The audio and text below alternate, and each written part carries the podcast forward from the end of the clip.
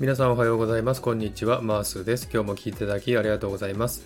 このマースラジオはオーストラリア・シドニーからいろんな情報をお届けしています。今日もよろしくお願いいたします。さて、サクッとオーストラリア。このコーナーはオーストラリアの豆知識をエンジョイしてもらうコーナーです。59回目の今回はオーストラリア豆知識パート31をお送りしたいと思います。さて、オーストラリアのスポーツシリーズですね、えー、続いておりますが、今回はラグビーについてお話したいなと思っております。えまずですね、ラグビーにはですね、2つのグループがありまして、1つはラグビーユニオン、もう1つはラグビーリーグという2つのグループがあるんですね。で、この2つの違いは大まかに言ってルールが違うんですね。最初は1つだったんですけども、それが2つに分かれて、まあ、あの対抗馬としてですね、え2つに分かれたんですけどもね、ルールがどんどん違ってきました。そしてですね、簡単に言って人気があるのがラグビーユニオンの方なんですね。でワールドカップが行われますけども、これはラグビーユニオンのチームが戦うものですね。はい、ここで問題ですけれども、オーストラリアのラグビー代表チームの名前は何でしょうか？はい、これはですね、ワラビーズというんですね。で、このワラビーズはですね、え、ラグビーユニオンの方の代表ですね。では、ラグビーリーグの代表チームの名前は何でしょうか？え、これはですね、カンガルーズというんですね。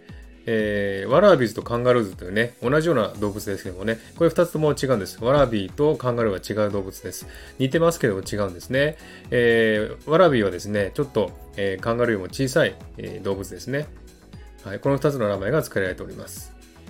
で、ちなみにですね、日本のラグビーユニオンの代表チームの名前、知ってますか？これがですね、ブレイブブロッサムっていうんだそうですね。知らなかったですね、私も。えそれではですね、日本のラグビーリーグの代表チームの名前をご存知ですか？これはですね、サムライズというそうですね。私も知りませんでした。えそしてですね、あの有名なニュージーランドの代表、オールブラックス。これはですね、ラグビーユニオンの方だそうですね。まあ、このようにですね、2つのグループがあるということですね。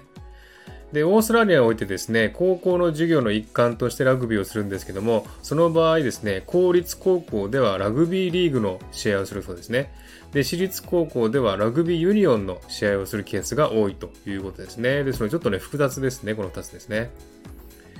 はい。ではですね、今度はラグビーワールドカップについてお話したいと思いますね。ラグビーワールドカップはラグビーユニオンチームが戦う世界選手権ということですね。で、2019年に日本でラグビーワールドカップ行われたの、皆さん覚えてますか？その時に優勝した国を覚えてますか？どうでしょうか？えー、優勝はですね、南アフリカ共和国、そして準優勝はイングランドでしたね。ではですね、次の問題ですけども、今までこのラグビーワールドカップで優勝が一番多い国が2つあります。どこでしょうか？はい、それがですね、ニュージーランドと南アフリカ共和国、これがね、それぞれ3回ずつ優勝してます。それに次いでオーストラリアが2回優勝してますね。はい、次回ですね、2023年にフランスで、えー、ワールドカップが行われますけどもね、えどこが優勝するか楽しみですね。えー、ちなみにですね、あの、日本で有名なラグビー選手って知ってますか？はい、五郎丸ですね。彼はですね、2016年にですね、オーストラリアのスーパーラグビー所属のブリスベンのレッツに加入したんですね。えー、ですが、彼は2021年に引退すると表明したらしいですね。